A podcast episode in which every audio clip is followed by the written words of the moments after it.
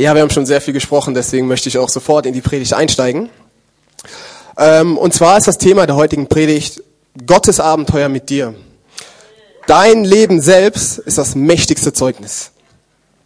Und wenn wir uns ja die biblischen Geschichten anschauen, ich nehme jetzt mal als Beispiel David gegen Goliath, das, das fesselt ja schon ein. Das, das nimmt einen mit und ja, das, es zieht einen an und man denkt so, wow, was hat dieser David da eigentlich vollbracht? Dieser kleine David gegen diesen großen Goliath. Und heute Morgen auch mit, äh, beim Frühstück mit meiner Familie, mit meinen Eltern, die auch heute da sind, ähm, was mich wirklich sehr freut. kamen wir halt auch auf dieses Thema, was der Glaube ausrichten kann, was eine Kraft in diesem Glauben steckt. Und ähm, ja, und die Geschichte David gegen Goliath, die zeugt ja auch wirklich davon, dass Dinge möglich sind, die über den menschlichen Möglichkeiten liegen. Aber bei dieser ganzen Sache, das liest sich so einfach. Ne, man geht durch, man sieht, boah, echt krass. Aber man übersieht dann oft auch, welche Nerven oder Kummer oder Anstrengungen es gekostet haben mag. Wenn wir in der ganzen Schrift, die ist voll von Adrenalingeschichten. Von Abraham bis hin zu Paulus und weiter. Wenn wir denken, Gott sagt zu Abraham, verlass deine Heimat. Und ich werde dir zeigen, wo, wo ich dich hinbringen will. Einfach mal so aus dem Nichts. Wo, wo du denkst, was muss der sich denn dabei gedacht haben? Eine Stimme spricht zu ihm, okay, soll ich dieser Stimme jetzt vertrauen? Deshalb wir, wir überlesen halt oft so dieses, diese emotionale Ebene, die dazwischen ist, so, boah, diese Zweifel, diese Sorgen, soll ich das wirklich machen? Und ähm, jeder Einzelne hat seine persönliche Geschichte mit Gott erlebt. Das ist das, was wir in der Schrift lesen. Und im 1. Korinther 10, 6 sagt die, warnt die Bibel uns, beziehungsweise Paulus warnt uns, ähm, wo er sagt über das böse Begehren Israels in der Wüste. Das dient uns zum Vorbild. Um ein bisschen Hintergrundarbeit zu leisten, ist die, ist die Sache davon, dass Gott, das können wir im Exodus, im zweiten Buch Mose nachlesen, das Volk Israel übernatürlich befreit hat. Mit mächtiger Hand. Zeichen und Wunder. Wo Gott wirklich gezeigt hat, ich bin euer Gott. Und ich bin derjenige, der euch führt. Und wir kennen die, viele kennen die Geschichte, es, geht ja, es ging ja dann auch weiter. Gott hat das Meer geteilt, die sind durch das Meer wie auf trockenem Land durchgegangen. Und dann sind sie in der Wüste, haben was Krasses erlebt mit dem Herrn, Wunder über Wunder, aber dann fängt das Volk an zu mosern und zu meckern. Wir haben Hunger, wir wollen trinken, dieses und jenes. Und wenn man das ja auch liest, dann denkt man, hey, wie können die eigentlich dann noch meckern? Ist, die sind ja eigentlich verrückt. Aber lasst uns ehrlich sein, wir sind oft nicht anders. Wir sind oft nicht anders. Wenn Gott krass bei uns im Leben eingreift. Wir erleben seine Hand, wir erleben Gebetserhörungen. Eine Woche später ist das total vergessen. Und da warnt uns die Bibel, dass wir, dass uns das zum Vorbild dient. Also wir sollen es diesen, denen nicht gleich machen. Wenn die Bibel diese negativen Dinge oder diese negative Erfahrung herausstellt, heißt das aber automatisch im Umkehrschluss ja auch, dass alle positiven und guten Dinge uns ebenfalls zum Guten dienen sollen. Macht Sinn, oder? Und zu jedem gesunden Abenteuer mit Gott, und ich bin überzeugt davon, dass er mit jedem Einzelnen, der jetzt gerade hier ist, aber nicht nur die jetzt hier sind, sondern überall auf der ganzen Welt mit seinen Kindern, wo Gott persönlich Geschichte schreiben will, mit dir, mit dem, was er in dir hineingelegt hat, sagt er, das ist das, was ich nur mit dir machen kann. Das ist das, was ich gebrauchen will, um ein mächtiges Zeugnis zu hinterlassen auf dieser Welt, zu meiner Verherrlichung. Du. Nur mit dir. Aber für dieses Abenteuer oder wie jedes Abenteuer gehört eine gewisse Vorbereitung einfach dazu. Ein Bergsteiger, der erklimmt nicht einfach einen Berg, wenn er morgens aufwacht und verspürt die Lust, boah, ich habe heute Bock klettern zu gehen. Nein, das wird nicht passieren. Oder wir als Sportler, wir gehen auch nicht, was die Ernährung angeht, blind ins Training oder ins Spiel, sondern wir müssen darauf achten, was wir zu uns nehmen, dass wir wirklich, ja, dass wir die Kohlenhydrate zu uns nehmen, dass wir wirklich die Kraft haben Warum? Damit das vorliegende Abenteuer auch wohl gelingen kann. Das Spiel oder die Erklimmung des Berges. Ob das dann gelingt, ist wiederum eine andere Frage. Aber wir investieren ja schon vorher dort hinein, um die Wahrscheinlichkeit zu erhöhen. Wenn man das nicht tut, braucht man auch nicht sagen, ja, ich habe Glauben, das klappt. das ist naiv und das ist fahrlässig. Also, wenn du mit, wenn du mit leeren Magen ins Training gehst, wenn du äh, klettern gehst ohne Sicherungsseile und sagst dann, oh Gott, du machst das schon mit mir, dies, das. Er kann. Aber dennoch ist es fahrlässig. Und ähm, was meine ich aber konkret mit Vorbereitung? Ein Abenteuer mit Gott braucht diese Vorbereitung. Für mich steht an allererster Stelle, dass du Gott kennenlernst. Dass du ihn kennenlernst, dass du ihm vertrauen lernst, wer er ist, wie seine Wege sind, wie er mit dir handelt, wie er mit dir gehen möchte. Wer steigt denn heute in ein wildfremdes Auto ein, freiwillig? Also ich glaube, das wird keiner von uns tun. Oder wer würde einen Rat befolgen von einer fremden Person, der sich total wild und total suspekt anhört? Ich glaube, das würden die wenigsten machen oder gar keiner machen. Aber was ist, wenn dieser wilde, komische Rat von einer Person kommt, mit der du ein enges Verhältnis hast? Du wirst jetzt vielleicht auch denken oder du wirst dann denken, kann ich das ernst meinen? Aber du hörst schon mal anders hin. Warum? Weil du davon überzeugt bist, dass diese Person, dein enger Vertrauter, deine Eltern, dein bester Freund, deine Freundin, deine Frau, es gut mit dir meint. Sie will das Beste für dich. Und nach welchem Maßstab hast du denn aber jetzt geurteilt? Ganz klar. Nach dem Maßstab des Vertrauens. Du vertraust dieser Person. Du weißt, diese Person, die, die will mir ja nicht schaden. Also wenn die Person mir das sagt, dann kann ich darauf vertrauen, dass die das Beste für mich meint. Und deshalb rede ich davon, dass der erste Schritt notwendig ist, dass man Gott kennenlernt. Auf einer persönlichen Art und Weise kennenlernt. Wenn man dieser Vorbereitung eine Form geben möchte, sieht das für mich so aus. Das Gebet. Alle Formen des Gebets. Anbetung. Lobpreis. Stille Zeit. Das Studium des Wortes Gottes ja, Bibel lesen, die Gemeinschaft der Heiligen. Das alles ist eine tragende und wichtige Rolle, um eine intime und persönliche Beziehung mit Gott aufbauen zu können. Man muss Zeit investieren. Man muss in Personen investieren. Und dann kommt das auch zurück. Dann lernt man Personen kennen. Und das ist immens wichtig für die Abenteuer, wo Gott uns später mal hineinführen möchte. Und ich fange mit dieser Einleitung an, weil ich werde später nochmal darauf zurückkommen. Den Punkt Gebet, den möchte ich ein bisschen herausstellen. Die Bibel hat ja so eine Fülle von, was die über Gebet sagt. Ähm, habe mir aber jetzt mal wirklich drei Stellen rausgesucht, um einfach mal euch direkt auch mit dem Wort Gottes zu konfrontieren, was äh, die Bibel über Gebet sagt. Und die erste wäre Philippa 4,6. Seid um nichts besorgt, sondern in allem lasst durch Gebet und Flehen mit Danksagen eure Anliegen vor Gott kund werden. Die zweite, Matthäus 26, 41.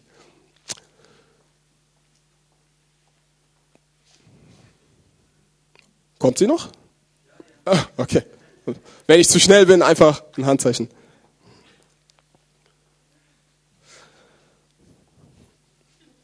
Ja, die Technik, aber das, das werden wir jetzt haben. Matthäus 26, 41. Genau. Wachet und betet, auf dass ihr nicht in Versuchung kommt. Der Geist zwar ist willig, aber das Fleisch ist schwach. Die dritte Stelle, 1. Thessaloniker 5, 17. Das ist eigentlich, das kann ich auch vorlesen. Zwei Worte. Betet unablässig. Betet unablässig. Das Gebet ist eine starke Komponente. Das Gebet ist ein tragender Pfeiler. Gebet ist Reden mit Gott. Und ein gutes Gespräch verläuft in beide Richtungen. Man spricht und man hört auch zu und Gott redet. Gott spricht. Aber wir sind oft so sehr abgelenkt, wir, wir, wir glauben gar nicht, dass Gott redet, sondern wir, wir bringen unsere Bitten, unsere Danksagung, Gott so und so und so, bap, sind wir weg. Aber Gott sagt, warte doch, ich habe auch noch was zu sagen. Ey, guck mal, vielleicht ist das so und so, ist das nicht besser? Ha? Persönliche Beziehung. Ähm, wir wollen weiter zu einem weiteren Gleichnis gehen, und zwar Matthäus 7, 24 bis 27 der weise und törichte Baumeister. Jeder nun, der irgend diese meine Worte hört und sie tut, den werde ich einem klugen Mann vergleichen, der sein Haus auf dem Felsen baute. Und der Platzregen fiel hernieder und die Ströme kamen und die Winde wehten und stürmten wieder jenes Haus. Und es fiel nicht, Denn es war auf den Felsen gegründet. Und jeder, der diese Worte, meine Worte hört und sie nicht tut, der wird einem törichten Manne verglichen werden, der sein Haus auf dem Sand baute und der Platzregen fiel hernieder und die Ströme kamen und die Winde wehten und stießen an und sein Fall war groß. Man kann jetzt sagen, der weise Baumeister ist derjenige, der sein Leben nach dem Wort Gottes ausrichtet. Der Törichte ist derjenige, der es eben nicht tut. Aber die Bibel ist so klar und sagt, dass der Sturm an beide Häuser kommt.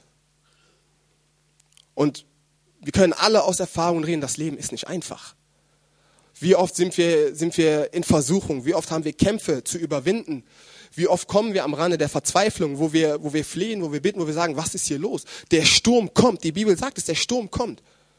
Und ein Sturm heißt nicht unbedingt was Schlechtes, weil Gott Stürme auch gebraucht, um in uns was zu verändern. Aber wenn man sein Leben auf dem Wort Gottes ausrichtet, man hat es auf dem Felsen gebaut, kann man sich glücklich schätzen. Der Christ weiß, worauf er steht, beziehungsweise er sollte es wissen. Der Christ weiß, egal wie schwer es ist in meinem Leben, egal was kommen mag, ich weiß, Gott ist für mich. Gott wird mich erhalten. Diese Hoffnung hat ein Ungläubiger eben nicht. Und das mag jetzt vielleicht auch ein bisschen christlich exklusiv wirken, ja, wo man sagt, ähm, man hört ja dann auch oft, ja, wir sind doch alle Kinder Gottes. Äh, Gott liebt jeden.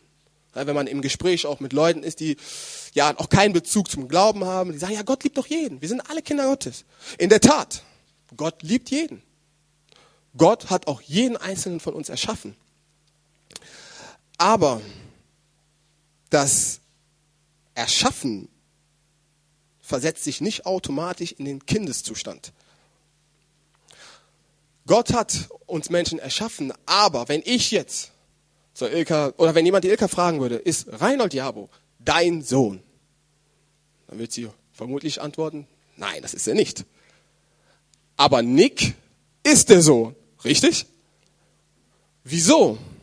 Weil Ilka Nick geboren hat.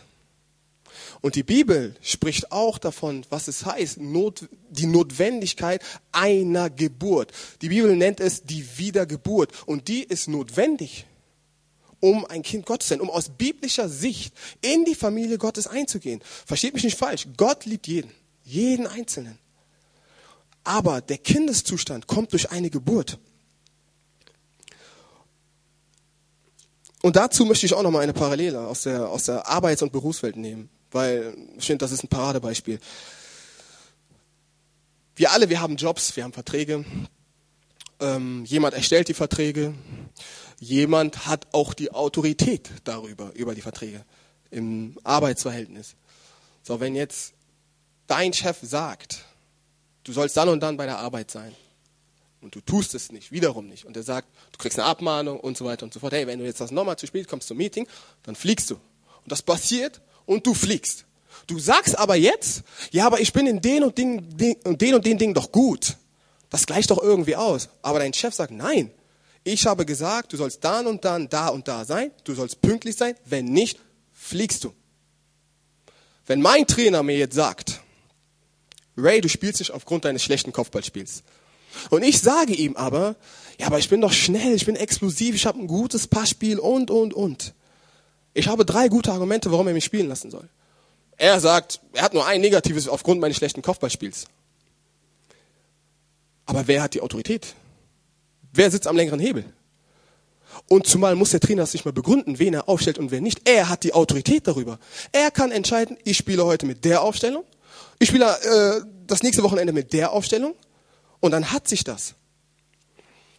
Und ich war auch mal in einer, in, in einer Situation, da war ich ziemlich aufgewühlt darüber, was äh, über gewisse Entscheidungen des Trainers ähm, und war, habe wirklich mit den Gedanken gespielt, dem das mal zu sagen.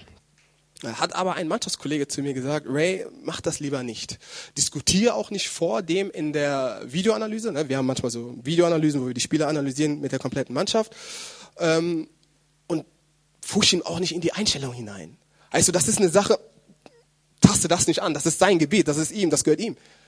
Ja? Wir können mit ihm reden, du kannst das Gespräch suchen, aber diese Dinge, mm, no go. Und ich habe sofort gemerkt, boah, Gott hat diesen Jungen gerade gebraucht, meinen Mannschaftskollegen, weil ich war wirklich auf dem Weg dahin. Wer weiß, was passiert wäre, wenn ich das wirklich getan hätte. Hätte der vielleicht gesagt, was denkst du, wer du bist eigentlich, du kleiner Wurm, du sitzt jetzt erstmal. Ja, tatsächlich. Und wer weiß, wie dann der weitere Weg verlaufen wäre. Diese Konsequenz hätte ich wahrscheinlich tragen müssen. Und ich habe sofort gemerkt, puh, Gott, du hast gesprochen, danke, danke. Und das hat mich auch sofort beruhigt. Ich hatte sofort Frieden. Kommen wir zurück zu dem Beispiel, wenn, wo der Trainer sagt, aufgrund meines schlechten Kopfballspiels. Ja, das ist nur ein Beispiel, ne, dass ihr Bescheid wisst. Was müsste ich tun, damit ich wieder zum Spielen komme? Ganz einfach, ich müsste an meinem Kopfballspiel arbeiten. So. Und aus diesem Grund, weil der Trainer diese Autorität hat, weil dein Chef diese Autorität hat in dem Bereich, das heißt nicht, er kann mit dir alles machen, was er will, nein. Das heißt auch nicht, dass man alle Dinge gut heißen muss, die er macht. Aber Fakt ist, er entscheidet, dein Chef entscheidet. So, ich habe keine andere Wahl, als mich dem zu beugen, als mich dem unterzuordnen, ihm zu zeigen, dass ich es kann, damit er mich wieder aufstellt. Und wenn man ja auch im Gespräch ist mit anderen Menschen, gerade wenn es darum geht, über den Glauben zu reden, ähm, dann hört, kommt ja dieser Satz, und ich sage jetzt sofort, dieser Satz zählt nicht. Ich bin ja eigentlich ein guter Mensch. Ich habe vielleicht meine Schwächen da und dieses. Ja, ich glaube schon an Gott, so vage und so. Aber das ist ja auch schon gläubig sein. Ähm, es gibt viele Menschen, die, die viel schlimmer sind als ich in dem, was sie tun. Dieser Satz zählt nicht.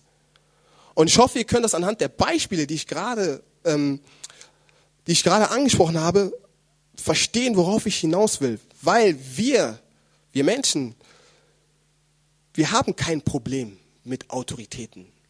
Absolut nicht. Weil wir leben in einem System, was von, was von einer Hierarchie geprägt ist. Und das ist auch richtig, damit ein gewisser, ordentlicher Arbeitsfluss auch erhalten bleibt. Deswegen gibt es ja auch in der Gemeinde eine Gemeindeordnung. Wenn alles wild und quer wäre, das, das würde nicht funktionieren. Das, das, das hätte keinen Bestand, das würde irgendwann zerfallen. Und wenn man davon ausgeht, dass die Bibel das von Gott inspirierte Wort ist an die Menschheit, wenn man von dem Standpunkt ausgeht, oder besser gesagt, wenn man davon ausgeht, dass Jesus derjenige ist, der er behauptet hat zu sein, heißt das im Umkehrschluss, okay, dann muss ich mich bezüglich manchen Dingen, die er sagt, auch unterordnen. Verste könnt ihr mir folgen? Versteht ihr, worauf ich hinaus will? Wir können nicht, wenn unser Chef sagt, das und das ist die Regel, wir ordnen uns unter. Wir wissen, ja, wenn ich es nicht tun, ich verliere meinen Job vielleicht.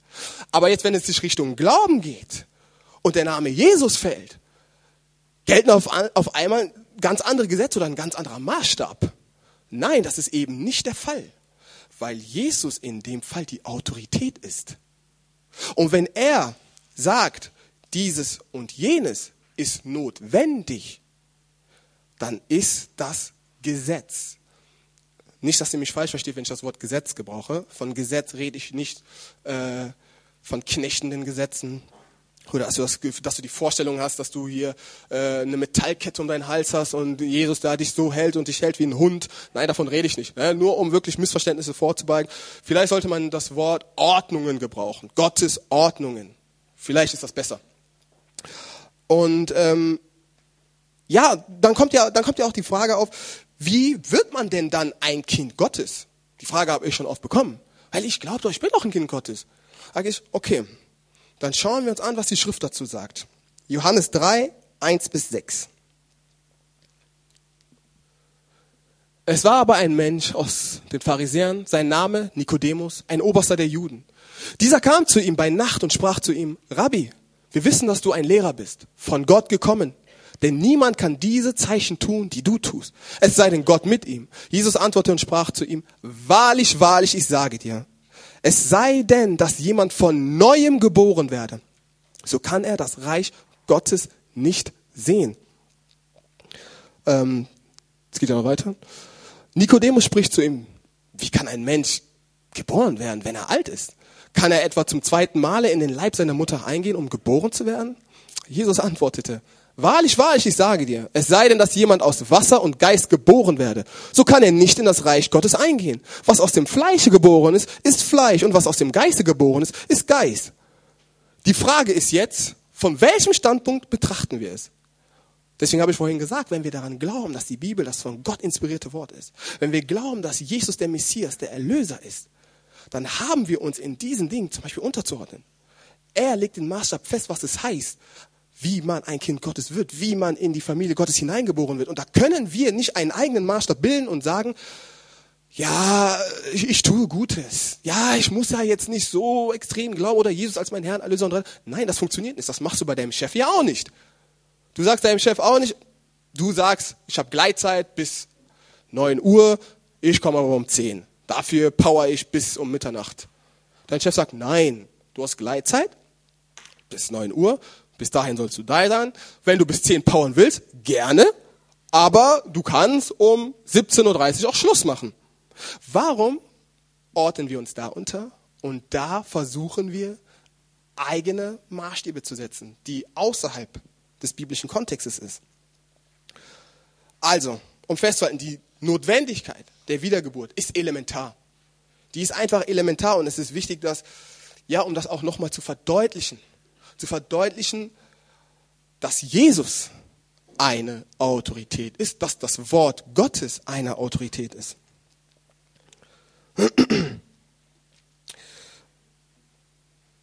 Wie ich vorhin schon gesagt hatte, haben die Menschen ja auch kein Problem mit Autoritäten. Aber sobald der Glaube, Religion, wobei ich immer sage, Glaube und Religion, das sind zwei verschiedene Paar Schuhe, ähm, ja, dann streut man sich so, dann kommt irgendwie so, ja, der Rebell in einem. Der Rebell kommt in einem hoch und sagt, ah, okay, es geht sich jetzt um, um etwas Überirdisches ja auch, um etwas, was über das irdische Leben hinausgeht und da werden auch verborgene Missstände sichtbar. Emotionale Missstände werden sichtbar in einem. Nämlich, ich will mich nicht unterordnen. Ich will nicht gehorchen. Woher kommt das? Das kommt alleine aus dem falschen Gottesbild, was man hat, weil man die Vorstellung davon hat, das Leben wird langweilig. Ich werde nur noch limitiert. Ich bin eingegrenzt in diesen und diesen Dingen. Ich darf keinen Spaß mehr haben. Gott ist ein Gott des Zorns. Mit seinem Bart da oben schießt er Blitze vom Olymp oder was weiß ich was. Nein, Gott ist nicht so. Gott sagt, wenn du dich, wenn du mir vertraust, wenn du dich auf mich einlässt, wenn du mir die Chance gibst, mich dir selber zu offenbaren, hm, ich werde deinen Verstand übersteigen. Ich werde deinen Verstand übersteigen, denn ich habe bessere Pläne als du.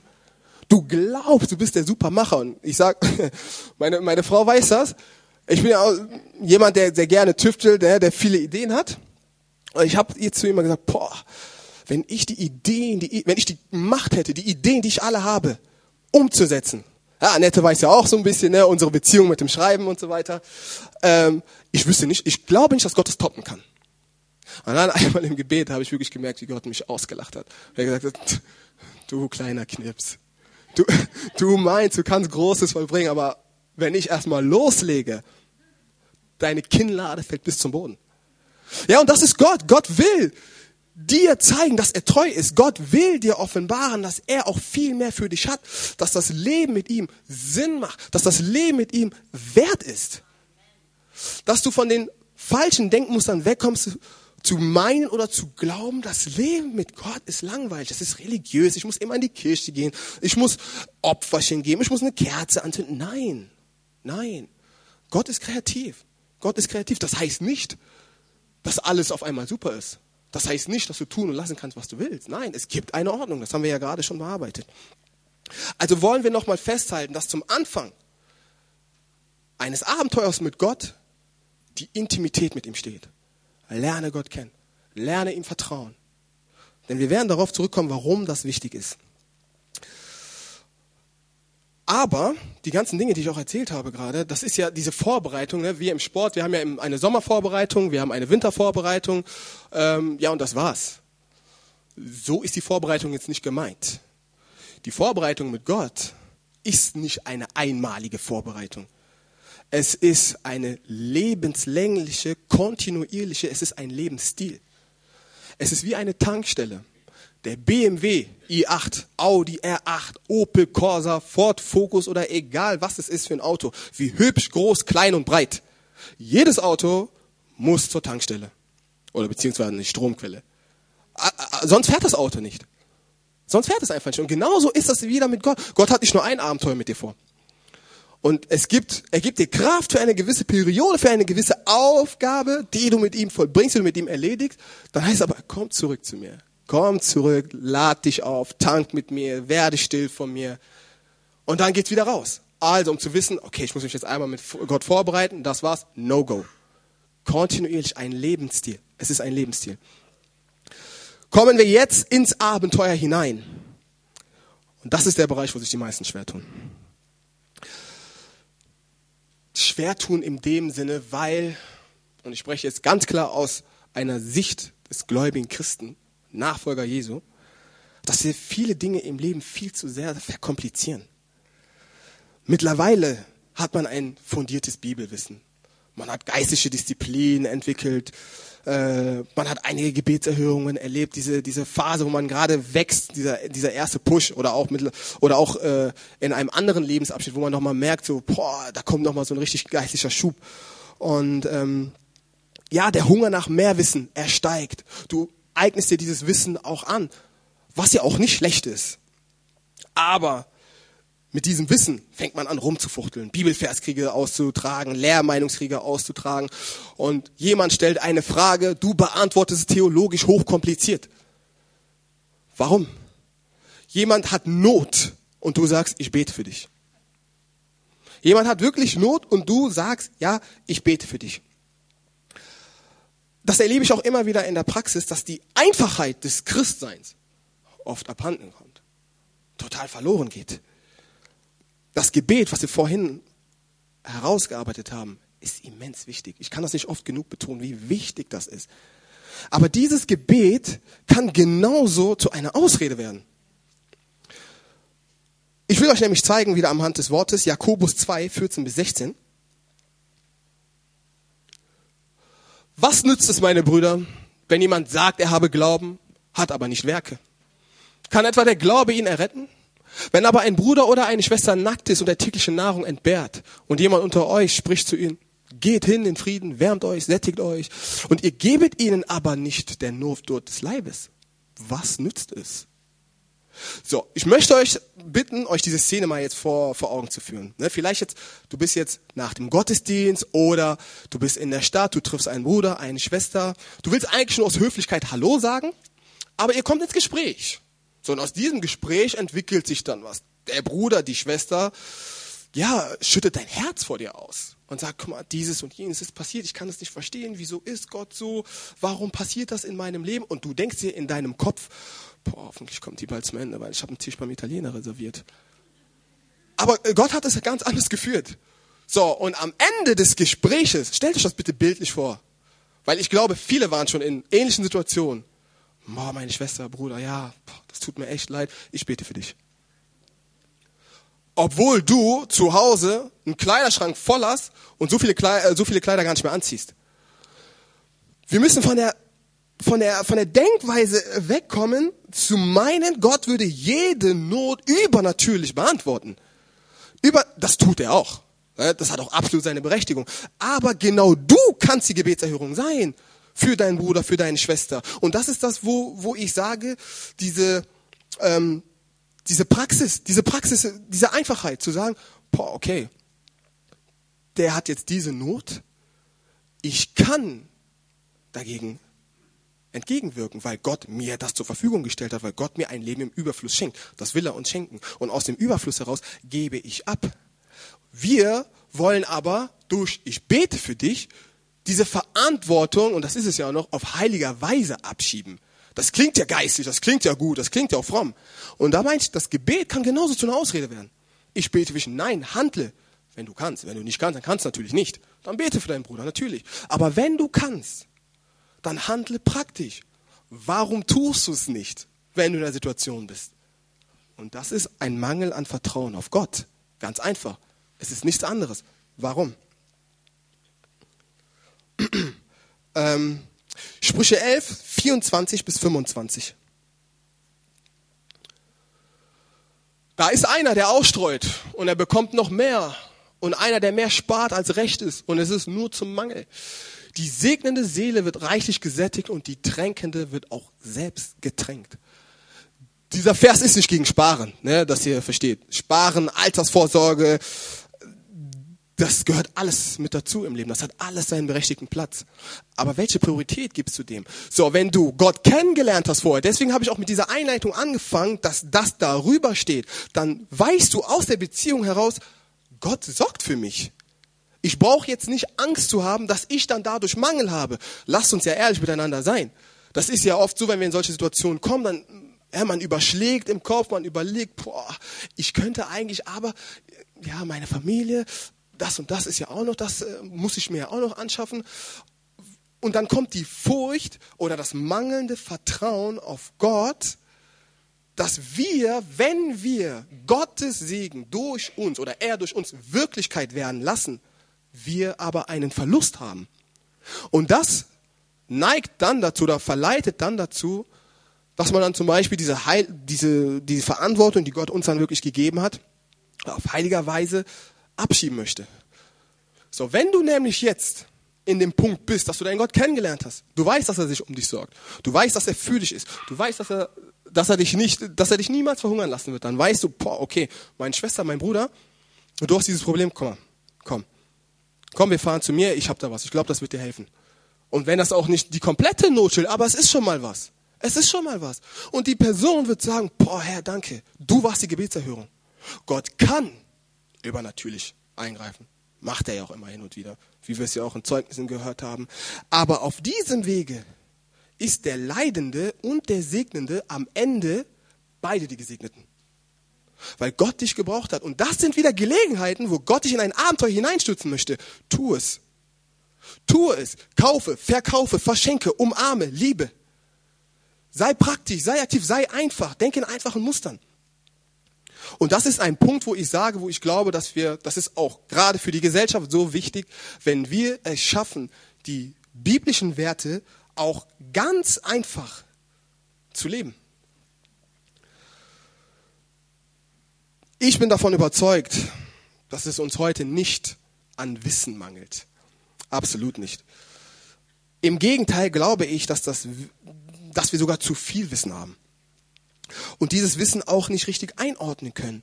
Zu viel Kopfwissen, Lehre, das, das, das lähmt uns, in die von Gott gegebenen Abenteuer hineinzukommen. Warum? Weil wir dadurch lernen, in Mustern zu denken, die wir wie eine Schallplatte abspielen. Passt das jetzt mit Schriftstelle so und so zusammen? Der biblische Kontext sagt so und so. Nee, das geht nicht, deshalb kann das ja nicht Gottes Wille sein. Versteht ihr, worauf ich hinaus will? Die, und schwupps bist du gefangen in theologischen Mustern und Gott dazu auch noch mit gefangen nehmen. Nichts gegen Theologie, es ist notwendig, es ist wichtig, es hat seinen Platz. Für alle Theologen hier, ne, fühlt euch nicht angegriffen, liebe Annette, nein, absolut nicht. Es ist wichtig, das brauchen wir ja auch, das brauchen wir. Aber wie alles ins Extreme rutschen kann, so ist es auch mit der Theologie. Jede gute Sache, die Bibel sagt uns ja, uns ist alles erlaubt aber nicht alles. Er baut uns. Aber ich will mich von nichts gefangen nehmen lassen. Gute Dinge können für uns zu Gefängnissen werden. Gute Dinge, die eigentlich von moralisch neutral sind, die, die können für uns eine Schlinge werden, wenn sie von uns Besitz ergreifen. Und genauso ist es dann auch mit theologischen Konzepten, mit Denkmustern, wo wir dann zu steif werden, wo wir dann meinen, mm, mm, die Einfachheit des, des Christseins geht dadurch verloren. Die Pharisäer waren in ihrem äußeren Schein tadellos. Perfekt. Man hat gedacht, boah, Junge, das sind, das sind die Geistlichen. Aber Jesus hat sie als Heuchler gebrandmarkt. Ja, das Äußere ist zwar gut, aber innen, mh, hm, das funktioniert nichts. Das funktioniert nicht. Und genauso ist es mit der Schriftstelle. Was nützt es, wenn du Glauben hast, aber du hast keine Werke? Was nützt es dir? Weil deine Werke zeugen von deinem Glauben. Und das ist wichtig, dass die Leute dann auch erkennen können, boah, der Typ meint es ernst und man merkt es. Ich kann euch sagen, man merkt es, ob jemand etwas ernst meint oder nicht. Reden, um zu reden, das fällt auf. Das, das durchschaut man. Große Reden zu schwingen, das ist auch einfach. Aber das Leben selbst, dass man sagt, das andere sehen draußen, boah, ey, das muss Gott sein. Das muss Gott sein, dass die anderen Menschen gar keine andere Wahl mehr haben. Weil dein Leben selbst dieses brutale und mächtige Zeugnis ist, was kein anderer mehr verleugnen kann. Die Argumente sind aus der Hand geschlagen. Der biblische Glaube, der basiert ja auch nicht auf etwas, ja, auf, auf, auf einer Fantasie oder auf etwas blinden, weil wenn ich jetzt sagen würde, ich spiele im Sommer bei Real Madrid, das ist ja kein Glaube. Ja, jetzt im Ernst, das ist kein Glaube. Ich werde im Sommer nicht bei Real Madrid spielen. Nein, biblischer Glaube beruht darauf, auf dem, was Gott sagt in seinem Wort. Darauf basiert sein Glaube. Und deshalb, wenn wir die Schriftstelle gelesen gerade haben, wo es heißt, derjenige, eine segnende Seele wird selber getränkt. Wenn ich gebe, weiß ich, ey, pff, Gott wird mir geben. Gott wird mir zurückgeben über die Maßen mehr, als ich überhaupt gegeben habe. Denn so, so funktioniert sein, sein Wertesystem, sein, sein Prinzip von, von, von Saat und Ernte. Geben ist seliger als nehmen. Aber das Geben ist nicht einfach. Man zahlt auch einen Preis. Ja, ich sage nicht, ich spreche nicht davon, dass alles jetzt locker und äh, ja fließt von deiner Hand. Das ist, ach ja, alles klar, kein Problem hier. Nein, davon rede ich nicht. Es ist eine Überwindung. Eine Überwindung wird wahrscheinlich notwendig sein, zu sagen, boah, das ist zäh. Das ist zäh. Aber deine letzte Entscheidung ist die, die zählt am Ende. Entscheidest du dich, auf Gott zu vertrauen, ja oder nein? Denn davon hängt alles am Ende ab. Deine Entscheidung wird ein Zeugnis dafür sein, ob du Gott vertraust, ja oder nein. Und deshalb sage ich ja, dass der biblische Glaube auf dem Wort Gottes basiert. Deshalb ist es wichtig, das Wort zu kennen, ne? mit, mit dem Wort sich zu beschäftigen, die Verheißungen Gottes einzukreisen im Gebet, um Gott selber sein Wort vorzuhalten. Du hast gesagt, du wirst mich niemals verlassen. Du hast gesagt, du lässt es dem Aufrichtigen gelingen. Du hast gesagt, eine persönliche Verheißung, äh, wie wir es vorhin gehört haben von der Schwester, du hast den Job. Und das, was Gott verspricht, das hält er. Du hast den Job. Amen, du hast den Job. Und er wird dir auch alle. Und die dritte Phase, die du nicht äh, sagen wolltest, weil dir der Mut dazu gefehlt hat. Und das ist es ja. Das ist ja auch nicht schlimm. Das ist menschlich. Das gehört dazu. Musst du auch nicht. Bleib damit. Aber ich sag dir, Gott wird's machen. Gott wird's machen, wenn du darauf vertraust. Und das ist, das ist ein Kampf, Leute. Christ sein ist ein Leben, was von vielen Schwierigkeiten geprägt ist. Das sage ich jedem, mit dem ich darüber rede. Du brauchst nicht zu glauben. Gott ist ja auch kein Automat. Du gehst dahin und schmeißt jetzt Erfolg rein und unten kommt Erfolg raus. Nein, das ist keine Beziehung. Und wir wissen sie auch, bei mir war es ja auch so. Meine Eltern, die wissen das auch. Anita weiß das auch.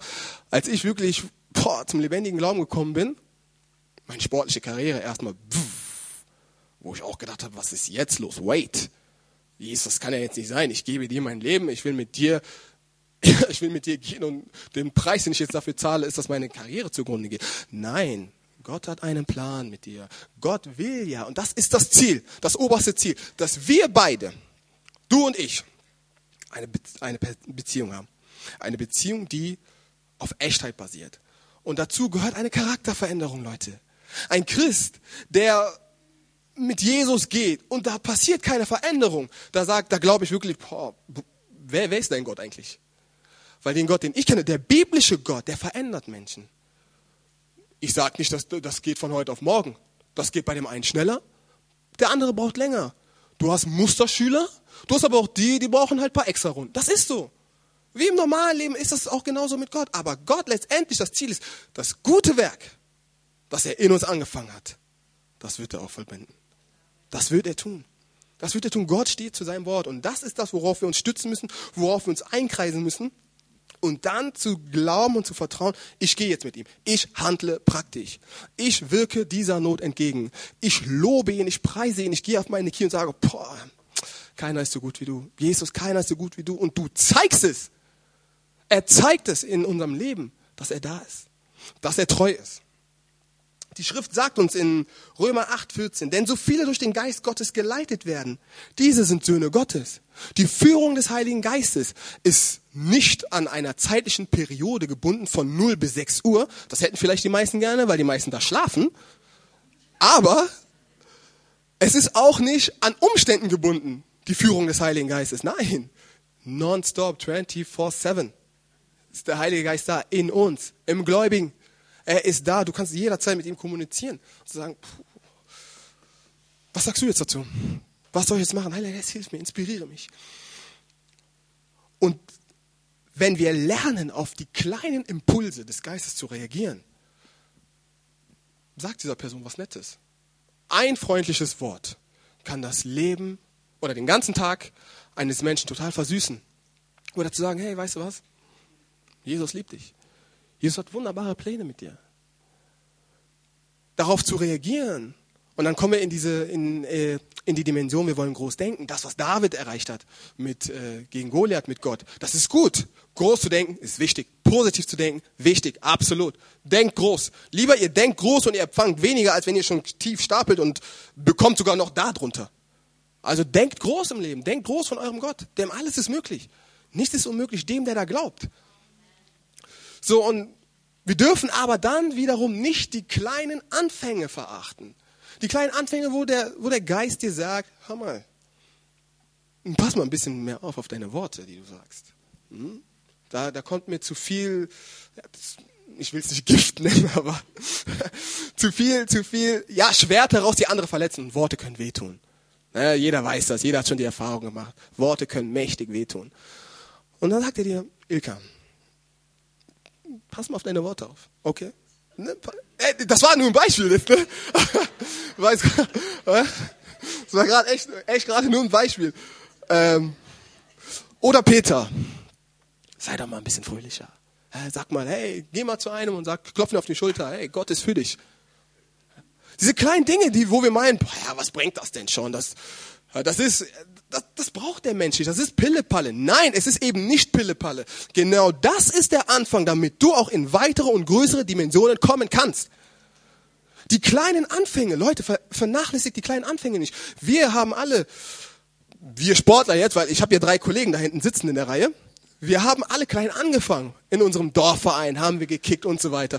Und das hat uns, all, das war alles mit notwendig ich spreche nicht, dass das ein Schema ist, dass das bei jedem so ist. Ne? Wir haben ja auch so schon andere Stories gehört, ähm, wo Fußballer erst ganz spät Profis geworden sind, etc. pp. Aber all diese Dinge, die waren notwendig, damit wir jetzt auch da sein können, wo wir zurzeit sind. Und dass wir da sind, wo wir sind, das muss man wertschätzen. Das muss man wertschätzen, zweite Bundesliga spielen zu dürfen, der, wo wir zurzeit mit der Tabelle stehen und zu wissen, nach oben ist noch alles offen. Aber wenn man jetzt in diese Phase kommt, ja, alles ist scheiße, das ist nicht gut und dieses, wir hätten, wie viele Punkte haben wir liegen lassen, dies und das, ja, das ist ärgerlich. Aber letztendlich, die Vergangenheit muss man akzeptieren. Die Vergangenheit akzeptieren und wir schauen nach vorne. Das, was wir noch positiv, oder was heißt positiv, das, was wir noch beeinflussen können, darauf auch unser Augenmerk zu legen. Darauf zu wissen, okay, das ist passiert, Jesus, danke. Ich bin gesund. Ich bin gesund geblieben. Pff, Stadion, die Fans waren da, ich durfte wieder mal mein Hobby, das ich zum Beruf machen durfte, ausleben. Das ist nicht jedem gegeben. Dankbarkeit. Dankbarkeit. Und nochmal Dankbarkeit ist so wichtig. Das ist so wichtig. Ihr könnt euch gar nicht vorstellen. Meine Eltern da hinten, meine Pateneltern, die da sitzen, wenn Gott mir diese nicht gegeben hätte in meinem Leben, ich wäre heute nicht hier. Das ist Fakt. Ich wäre heute nicht hier, weil Gott hat schon den Plan gehabt, in, in, bevor ich gebildet worden bin, im Mutterleib, ne, so, die, so sagt es die Bibel, hat er den Plan gehabt, ich habe vor, Ray zu einem Zeugnis in der Fußballerwelt zu machen. Und noch viele andere. Enrico Valentini genauso, Manuel Gulde genauso, Junding Park genauso. Und er wusste, mh, mm, seine irdischen Eltern, die werden, die haben nicht die Kapazität, ihn da hinzubringen. Ich muss jetzt schauen, wo kann ich gebrauchen? Bap, bap, bap. Maria und Reinhold Braun, baf, genau richtig. Eine Freundschaft hat sich entwickelt. Sie haben mich mit großgezogen, großgezogen mit meiner Schwester und das hat mir Türen geöffnet. Das wusste ich damals natürlich noch nicht, aber heute, wenn ich darauf zurückblicke, sehe ich schon, wie Gott vorher wirklich seine Steps und seine Hand im Spiel hatte. Und ich kann heute sagen, boah, Gott, danke für meine Eltern. Weil wenn die nicht gewesen wären, wäre ich heute nicht hier. Und auch wir sind nicht immer einer Meinung. Auch wir diskutieren auch oft über den Glauben und sagen, ja, aber guck mal, gestern hatten wir sogar noch die Diskussion über Kommunion und dies, das. Ich will das jetzt nicht weiter ausbauen. Man ist nicht immer auf einer Wellenlänge. Das, das, ist, das ist normal. Das ist normal, Leute. Das ist jetzt nicht so, oh, Bruder, ich muss jetzt alles gut sein. Nein, das ist normal. Aber die Art und Weise, wie man damit umgeht, das ist doch das, was entscheidend ist. Wir sind nicht immer auf einer Wellenlänge. Und ich kann mich noch erinnern, an meinen 13. Geburtstag, da hat es richtig gekracht, weil ich meine Eltern gegenseitig ausgespielt habe. Also meine, meine leiblichen Eltern, die ja auch in äh, Deutschland wohnen, dort wo ich herkomme, und meine Partnereltern, die heute da sind, habe ich gegeneinander ausgespielt, weil ich ein Spiel haben wollte. Das ähm, durfte ich aber nicht, weil ich schon zu viele bekommen hatte. Und dann hat's halt sehr gekracht. Aber diese, diese Erfahrung hat mein komplettes Leben verändert, weil danach war ich ein anderer Mensch. Das können meine Eltern bezeugen. Und dennoch aber weiß ich, bei dem all, bei dem ganzen Leid, bei dem ganzen, was ich schon erlebt, wo ich gedacht habe, Junge, Junge, Junge, können die mich nicht mal einfach in Ruhe lassen? Aber wenn sie nicht im Leben gewesen wären, was wäre dann?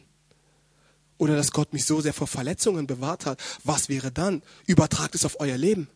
Wenn, wenn Gott in den Kleinigkeiten nicht schon gehandelt hätte, was wäre dann? Du wärst heute nicht hier. Du hättest nicht das erlebt, was du bis jetzt erlebt hast.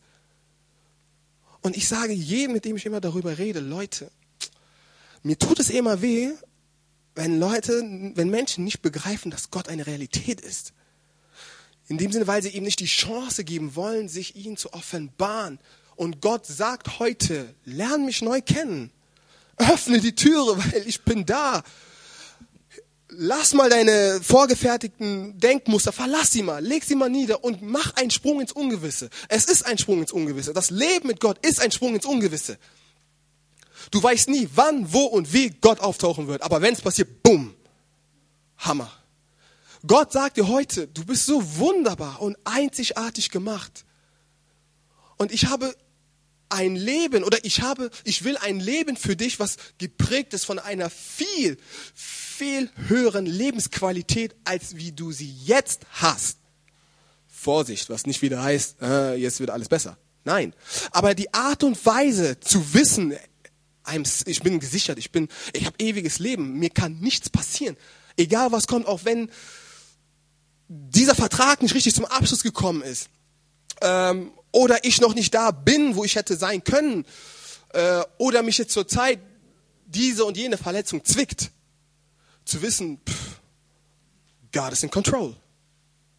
God is in control und er will auch heute herausfordern. Ich will Abenteuer mit dir erleben. Ich will es. Ich will dich zu einem mächtigen Zeugnis machen für meine Herrlichkeit. Ich will im Mittelpunkt deines Lebens sein. Das sagt er ganz klar. Jesus sagt und Jesus will, ich will Mittelpunkt deines Lebens sein. Das sagt er. Er will seine Ehre nicht mit anderen teilen. Er sagt, ich will das Zentrum sein. Und daraus, darüber hinaus, pff, glaub mir, du wirst viel weinen. Es ist nervenzerreibend. Du wirst Kopfschmerzen haben, schlaflose Nächte haben. Aber am Ende wirst du sagen, du hast alles richtig gemacht. Es sind Letzte, die werden Erste sein. Besser das Ende einer Sache als ihr Anfang. Aber der Weg dorthin ist steinig und schwer.